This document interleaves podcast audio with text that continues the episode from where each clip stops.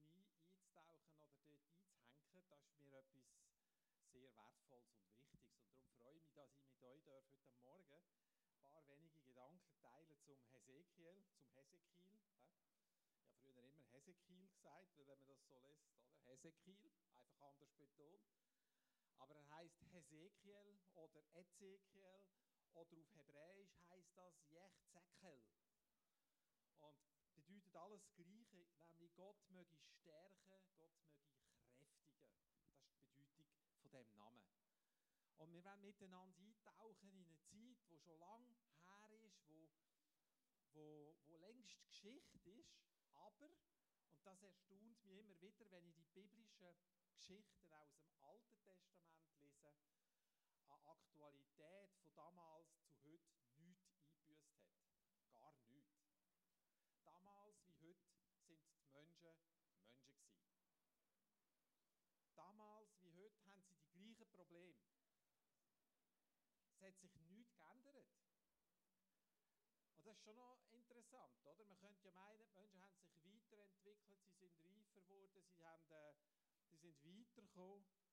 Aber eigentlich sind sie überhaupt nicht weitergekommen, sondern es sind immer noch die gleichen Probleme und immer noch die gleichen Herausforderungen. Und darum ist da, was der Hesekiel uns zu sagen hat, für uns alle heute etwas, was wir mit heimnehmen können. Wir tauchen in eine Zeit. Stell dir vor, du bist in Jerusalem daheim. Wer für, ein paar sind vielleicht schon mal in Jerusalem gewesen. Also ich mag mich noch erinnern, Markus, gell? weiß schon noch, wo ich den Bus, ähm, ja, mir war nicht gut dort und dann ist ein Unglück passiert im Reisebus. Plötzlich ganz allein im hinteren, im hinteren Teil des Bus. Aber da wollte ich eigentlich nicht sagen.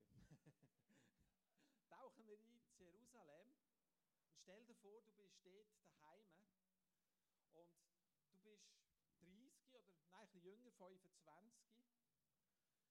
Du stehst an der Schwelle von etwas Neuem. Dein Vater ist Priester und du wirst auch Priester. Kennst das ganze Alte Testament, das bis dahin geschrieben ist, auswendig. Du bist trainiert, du kennst jeden Handgriff, den der Priester im Tempel macht.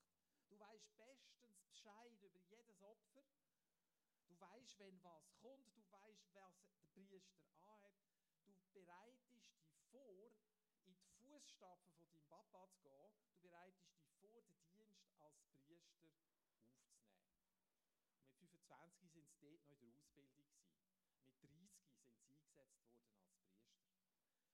Und dann passiert etwas, nämlich dass fremde Armeen Jerusalem umzingeln, es eine Monate und jahrelange Belagerung gibt, Lebensmittel werden immer knapper, die Situation wird immer verzweifelter, das Volk schreit zu Gott auch ihrer Not, Gott greift ein, Gott macht etwas, unsere Finden sind vor der Tür.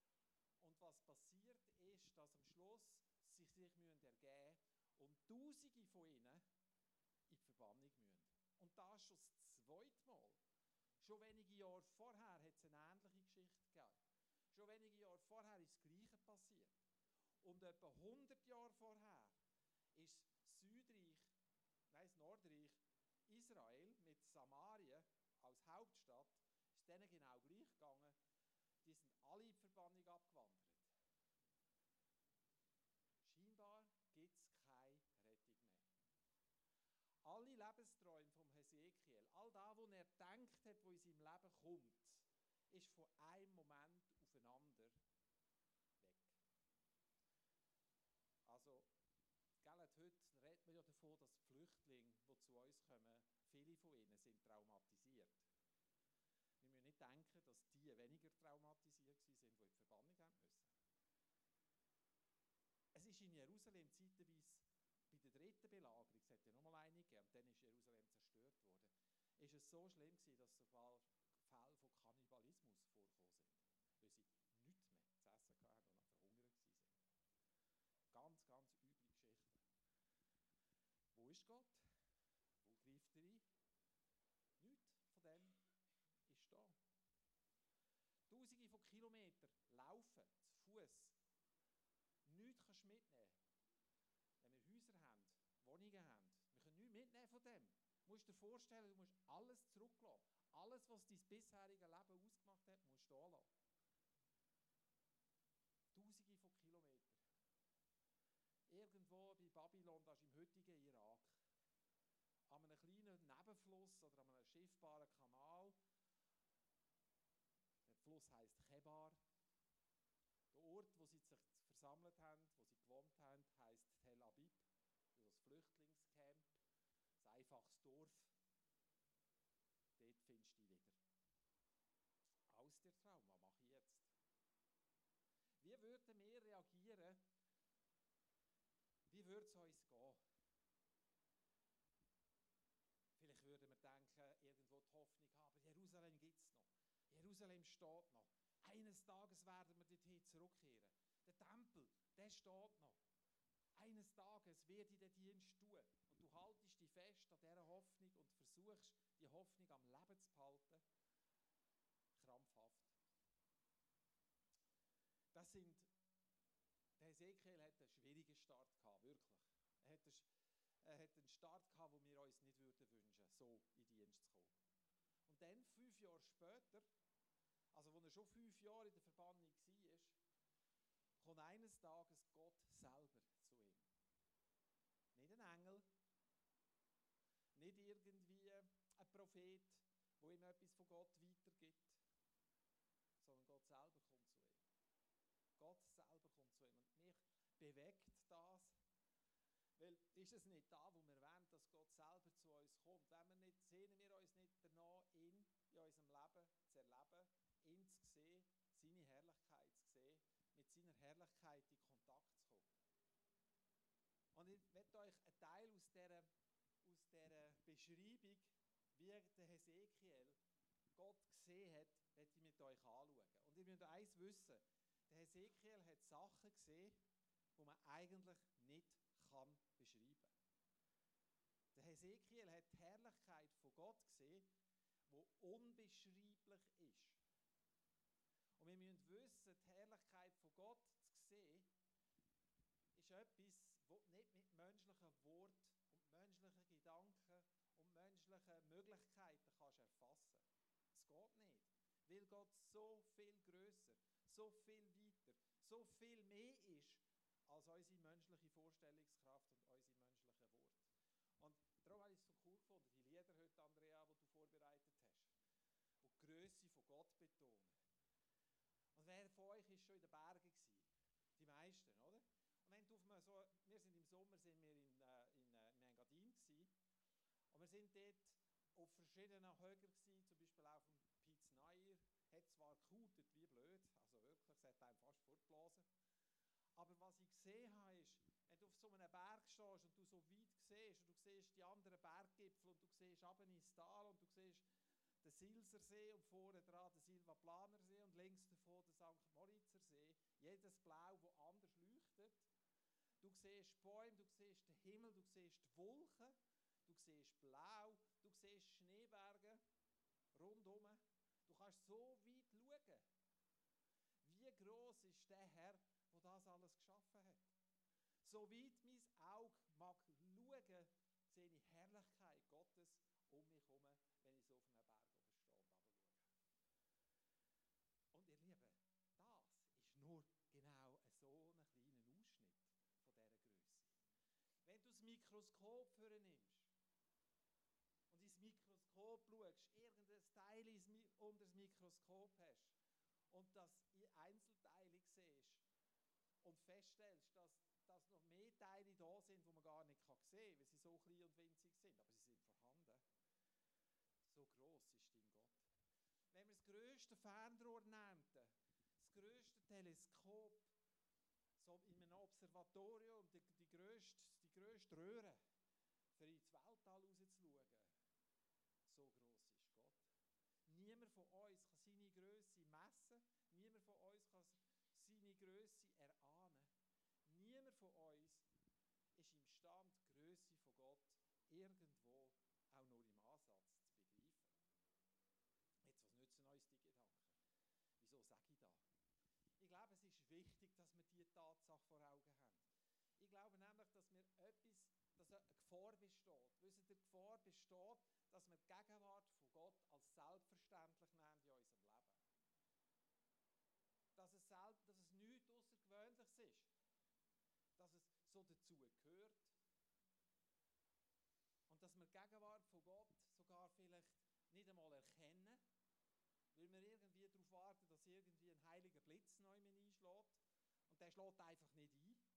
Und ich kann dir sagen, bist froh, dass der nicht einschlägt. Wenn du vom Blitz getroffen wirst, das ist nie gesund. Aber wir erwarten, wir möchten Gott von Angesicht zu Angesicht sehen und sind uns seiner Gegenwart und seiner Größe nicht bewusst.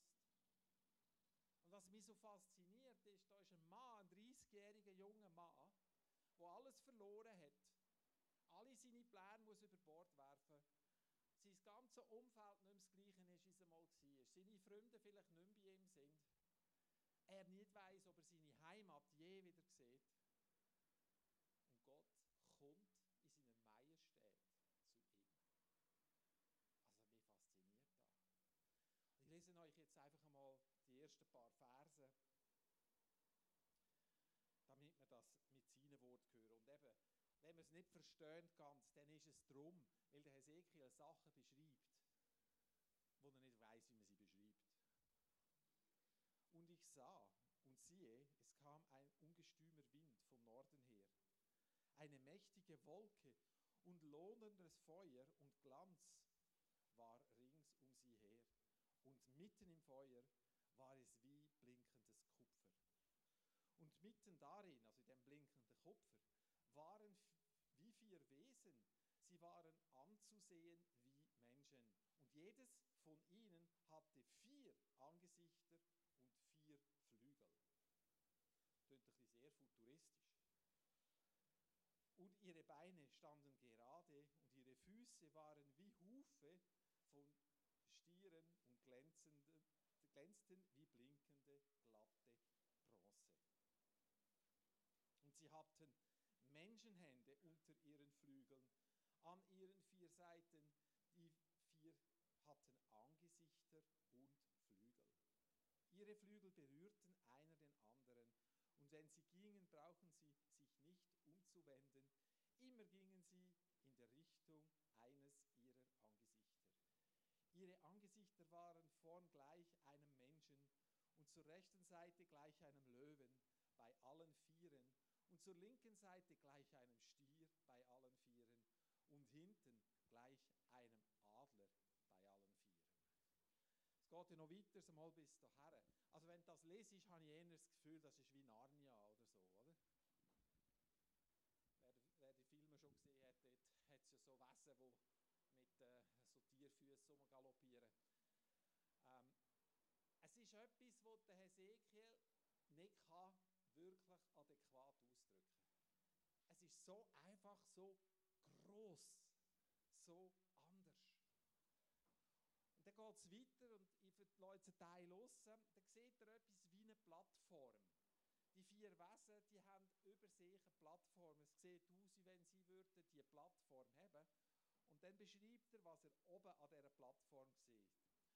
Und über der Feste, die über ihrem Haupt war, sah es, sah es wie ein Saphir, einem Thron gleich, und auf dem Thron saß einer, der aussah wie ein Mensch. Und ich sah, und es war wie blinkendes Kupfer aufwärts von dem, was aussah wie seine Hüften, und abwärts von dem, was wie seine Hüften aussah, erblickte ich etwas wie Feuer und Glanz ringsherum. Wie der Regenbogen steht in den Wolken, wenn es geregnet hat. So glänzte es ringsumher. So war die Herrlichkeit des Herrn anzusehen. Und als ich sie gesehen hatte, fiel ich auf mein Angesicht und hörte einen reden. Eins habe ich noch vergessen. Ich muss da noch schnell schauen. Ja, genau, der erste Vers habe ich nicht gesagt, dass einer auf dem Thron gehockt ist, der ausgesehen hat wie ein Mensch. Ihr Lieben, was ist Herrlichkeit? Was ist die Herrlichkeit von Gott? Wie können wir uns die vorstellen? So Sehne in meinem Herz, also eigentlich immer, aber manchmal spüre ich es einfach stärker, Sehnen in meinem Herz, Gott zu erleben, in seine Gegenwart zu kommen. Ja, so das Drängen manchmal, einfach vor ihm sein und mein Herz vor ihm auszuschützen und ihn zu erleben. Aber wie muss ich mir die Herrlichkeit von Gott vorstellen? Was ist die Herrlichkeit von Gott?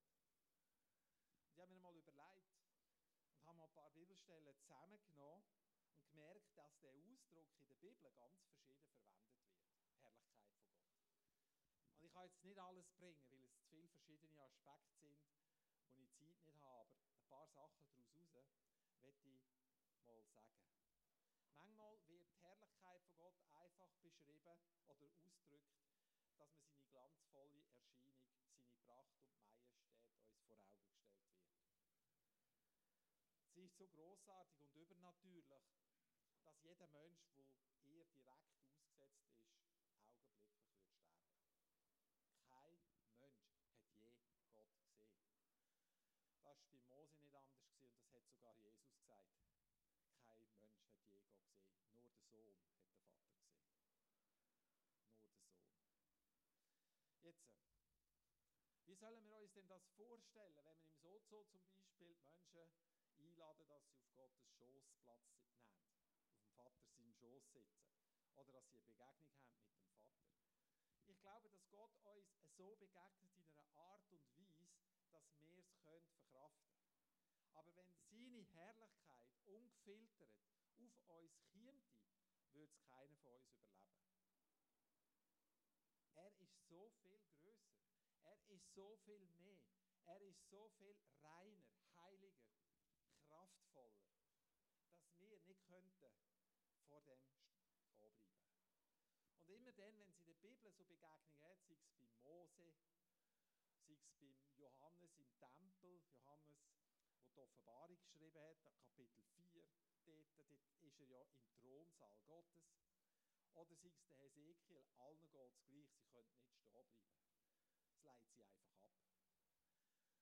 Wo der Tempel in Israel das erste Mal eingeweiht worden ist, also zu Salomos haben sie ein riesiges Einweihungsfest gemacht und dann ist die Herrlichkeit von Gott über sie gekommen und es hat sie flachgelegt. Sie haben keinen können den Dienst tun.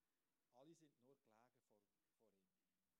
In der Wüste, wo der Mose die zehn Gebote empfangen hat, auf dem Berg Sinai war, ist die Herrlichkeit Gottes auf den Berg Sinai gekommen, so dass das Volk Angst bekommen hat und nicht hat wollen, in die Gegenwart von Gott treten. Weil sie gespürt haben, da überleben wir nicht.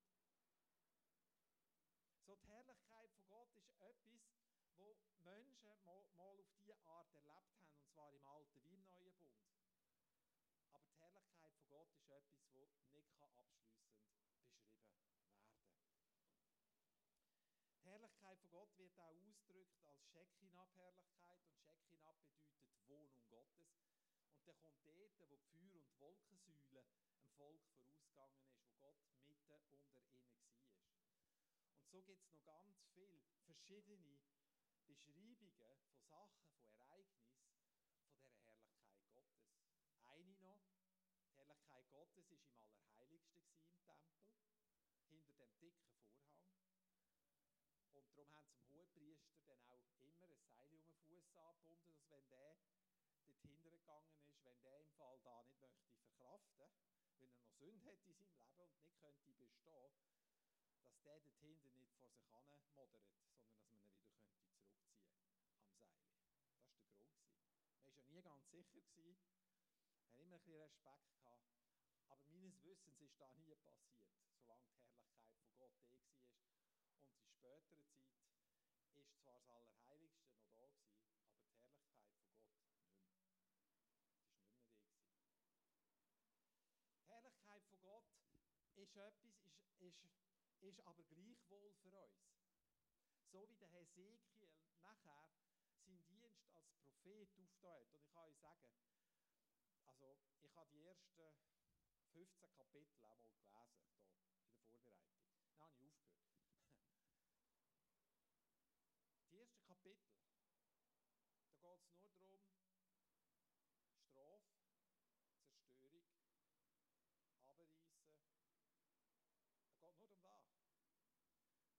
Strafgericht über Jerusalem, Strafgericht über Juda, Strafgericht über alle Nachbarvölker und so weiter. Es geht nur um das. Also das allein macht mir eine Depression.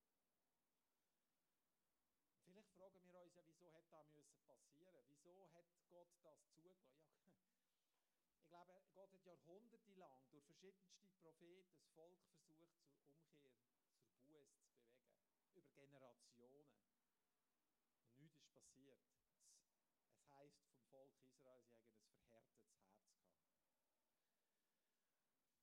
Lieben, was mir so auffällt, ist, dass wir ja im, nicht mehr im alten Bund leben.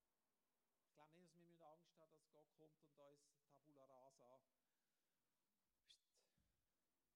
Fehlhaltungen, die wir manchmal schon Tag legen, trotz unseren Schwächen oder Fehlern.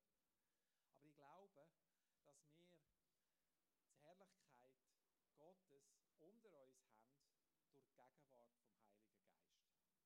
Und ich glaube, dass der Geist uns möchte zur Umkehr bewegen. Zur Umkehr dort, wo wir erkennen, wir brauchen den Heiligen Geist. Hast du gewusst, dass wir eigentlich ihm Unehr antun, wenn wir uns Sorgen machen? Indem dass wir uns Sorgen machen und uns selber darum kümmern, sagen wir ihm eigentlich, deine Macht und Herrlichkeit ist zu klein. Ich muss selber mich kümmern. Hast du gewusst, dass wir der Tempel vom Heiligen Geist sind? Und der Tempel vom Heiligen Geist, da kannst du dir wirklich den Jerusalemer Tempel oder die Stiftshütte vorstellen. Der hat das Allerheiligstes und in dem Allerheiligsten ist sein Geist. In unserem Herz wohnt sein Geist. Und wenn doch sein Geist in uns wohnt, warum wenn wir uns Sorgen machen? Müssen wir Sorgen machen, kommt von dort her, denke ich manchmal, dass wir zu wenig Begegnungen haben mit ihm. Sorgen in meinem Leben haben das Potenzial, größer zu werden als alles andere.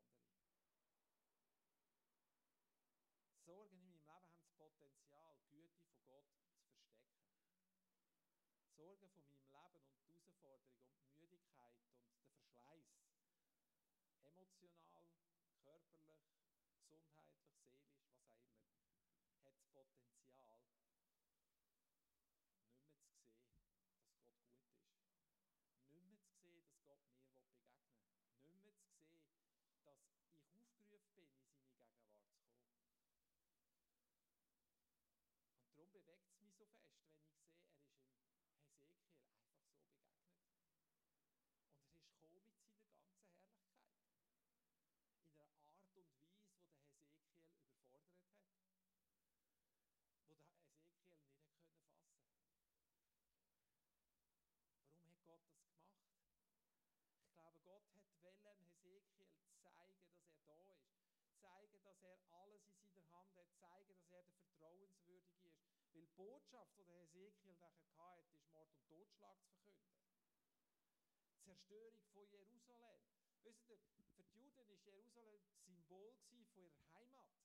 Also auch die, die in der Verbannung waren, haben darauf hingelebt, irgendeines Tages wieder zurückzukehren nach Jerusalem. Und solange der Tempel besteht und Jerusalem besteht, haben sie Hoffnung gehabt. Nach elf Jahren hat Hesekiel gesagt, der Tempel wird jetzt in diesem Moment zerstört. Jerusalem fällt jetzt in diesem Moment. Und dann ist dann einer, und Gott hat ihm da dann gezeigt, und hat ihm auch gesagt, es wird dann einer kommen, einer, der entrinnt von Jerusalem, der wird zu dir kommen und wird Zeugnis geben von dem, was ich dir jetzt heute sage. Und genau so ist es gekommen. Mit dem, dass Jerusalem gefallen ist, ist die Hoffnung gestorben. Wir werden nie mehr zurückkehren. Unsere Stadt ist vernichtet. Der Tempel von unserem grossen Gott ist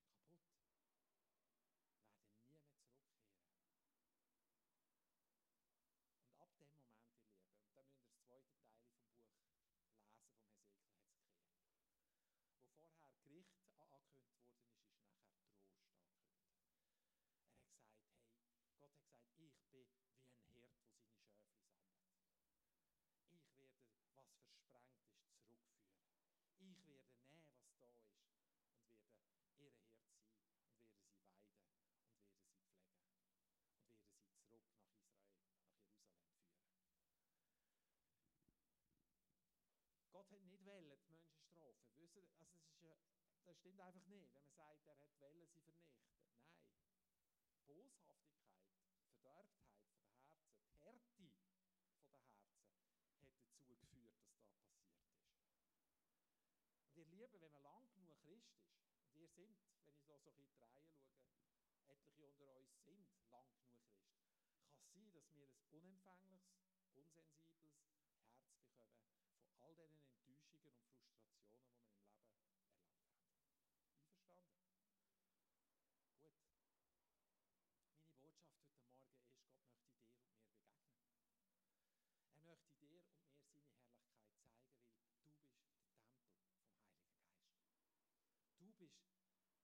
die Wohnstätte von seiner Herrlichkeit. Und wie können wir das machen? Seine Herrlichkeit erleben. Ich habe in meinem Leben zwei Sachen herausgefunden, oder drei vielleicht, wie ich, wie ich, wie ich, was, ich, was mein Teil da drin ist. Ein Teil ist von mir, der größere Teil ist bei ihm. Aber ein Teil ist in Anbeten. Die Lieder heute, ich so genial gefunden. Das ist ein Teil von Anbetung. Ich rede nicht einfach vom Lieder singen, das ist Anbetung, fertig, Punkt. Aber das ist ein Teil. Ein Wegschauen, da auf dem Ballon, wo Andrea gesagt hat, Sorgen wieder reinpacken und steigen, loslassen. Auf ihn schauen, ihn anbeten, ihn erheben, über deine Sorgen, über deine Nöte, über dem, was nicht gelöst ist, über dem, dass wir keine Hoffnung haben für gewisse Sachen, weil wir die Lösung nicht sehen. Es gibt so viele Zeug, wo ich die Lösung nicht sehe. Ich kann euch sagen, manchmal, wenn ich, wenn ich mit Leuten rede und sehe, was, was jeder Einzelne von uns zu kämpfen hat, denke ich mir, mein Gott, wo bist du? Wir brauchen dich. Wir stehen überall an. Wir haben die Lösungen nicht. Aber wir wollen dir vertrauen und festheben, dich zu ehren, indem wir dich anbeten. Und wisst ihr, was ich herausgefunden habe? Dort, wo Gott anbetet wird, dort fließt er ihm zu. Und dort passiert es, dass, dass, dass seine Gegenwart anzieht. Dort, wo wir ihn anbeten, dort, wo wir ihn erheben, kann er uns auch begegnen. Wenn wir voller Nöte und voller Sorgen sind, kann er uns nicht begegnen, weil wir merken es gar nicht. Wir sehen es nicht. Wir nehmen uns weg von ihm, nicht er sich von uns. Meine Nöte sind das, wo, wo ich herausgefordert bin, ihm zu geben. Es ist seine Gemeinde. Ich bin seine. Er hat versprochen, ein guter Hirt in meinem Leben sein. Er hat es versprochen. Und ich möchte es nicht nur irgendeinisch sehen, sondern ich möchte mich auf das einlassen und so leben, dass ich nie in eine Situation komme, wo mir ein Prophet muss Gericht ankündigen muss. Respektive, dass mein Herz einfach so hart wird und ich unempfindlich werde fürs Reden von Gott. Das Zweite ist, dort, wo seine Gegenwart ist, kommt auch Dankbarkeit. Dankbarkeit für mein Leben, Dankbarkeit für die Möglichkeiten, dankbar sein für das, was gut ist in meinem Leben, das ich habe. Zu wissen, dass wenn er anfängt mit mir, er auch weitergeht mit mir. Zu wissen, dass er mich nicht fallen wenn ich zurückschaue und all die Situationen sehe, wo er mich schon durchgeführt und durchgerettet hat. Dankbarkeit und Anbetung sind zwei Sachen, wo die Herrlichkeit von Gott anziehen, wie ein Magnet. Und dort, wo seine Herrlichkeit ist, dort, wo sein Heiliger Geist in uns wirkt, erwarte ich alles von ihm. Mein Ringen ist, wie kann ich so leben, dass sich seine Herrlichkeit in meinem Leben und durch mein Leben kann offenbaren kann.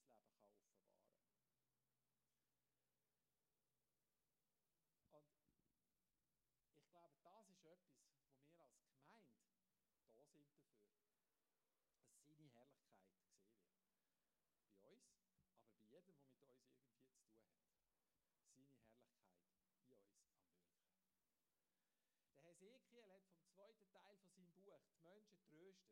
Er hat die Menschen aufgebaut. Er hat die Menschen auf Gott hingewiesen. Und er hat Recht behalten. Wobei wir nicht wissen, ob er dabei war. Er hat, das Buch Ezekiel äh, umfasst etwa eine Zeitspanne von 22 Jahren. Und wir wissen, dass die Juden etwa 70 Jahre in der Verbannung gelebt haben, bis sie zurück haben können. Und ob der Ezekiel das erlebt hat, weiß ich nicht. Steht nichts von dem in der Bibel. Aber egal, ob er es erlebt hat oder nicht, der Moment, gekommen, wo Gott eingegriffen hat. Der Moment ist gekommen, wo sein Wort wahr geworden ist. Schaut, seit 2000 Jahren warten die Menschen darauf, auf die Entrückung oder auf die Rückkehr von Jesus. Einverstanden? Im Neuen Testament steht, es ist nur noch kurze Zeit. Ja, 2000 Jahre, finde ich, ist nicht so kurz. Oder? Aber es steht, es ist eine kurze Zeit. Kurze Zeit. So leben, dass es eine kurze Zeit ist. Lasst uns ihm zutrauen, dass er zu seinem Wort steht. Stehen wir her, wenn Schwierigkeiten auf sich türmen in unserem Leben und geben wir ihm die Ehre, dass sein Wort wahr ist. Wahr ist. Und ermutigen wir einander mit Reden, Handeln, Beten, wie auch immer. Helfen. Ich glaube, die Herrlichkeit von Gott, die in dir und in mir lebt, soll gesehen werden. Und wenn du mit mir einverstanden bist und wenn du das auch möchtest, dann heißt das für mich, wir werfen unsere Sorgen auf ihn. Wir werfen sie auf ihn. Und ich weiß schon, weißt, da musst du nicht nur einiges machen und dann ist es gut. Wir kennen uns zu gut. Manchmal muss man das täglich machen. Manchmal habe ich das Gefühl, ich bin den ganzen Tag dran, weil das Zeug einfach so kleben, kleben an mir. Manchmal hast du es gerade abgegeben, dann passiert schon wieder etwas, oder? Dann macht es wumm und dann schlägt das ganze Zeug wieder zurück um die Ohren. Manchmal werden wir müde, manchmal mögen wir nicht. Aber das ist alles, das ist alles nicht entscheidend. Das Entscheidende ist, ich mache es einfach. Wir werfen alles auf dich, Jesus. Alles, was uns will, alles, was uns den Blick verstellen wer du bist. Und danke so viel mal, dass wir dürfen miteinander dich erheben. Danke für den Morgen, danke für das Abendmahl, danke für die Lieder, danke für die Ermutigung, die du uns mitgibst. Danke für die neue Woche, die kommt, wo wir dürfen miteinander an diesen Ort, wo wir sind, dich verherrlichen, dich ehren, dich anbeten, dir alle Ehre geben.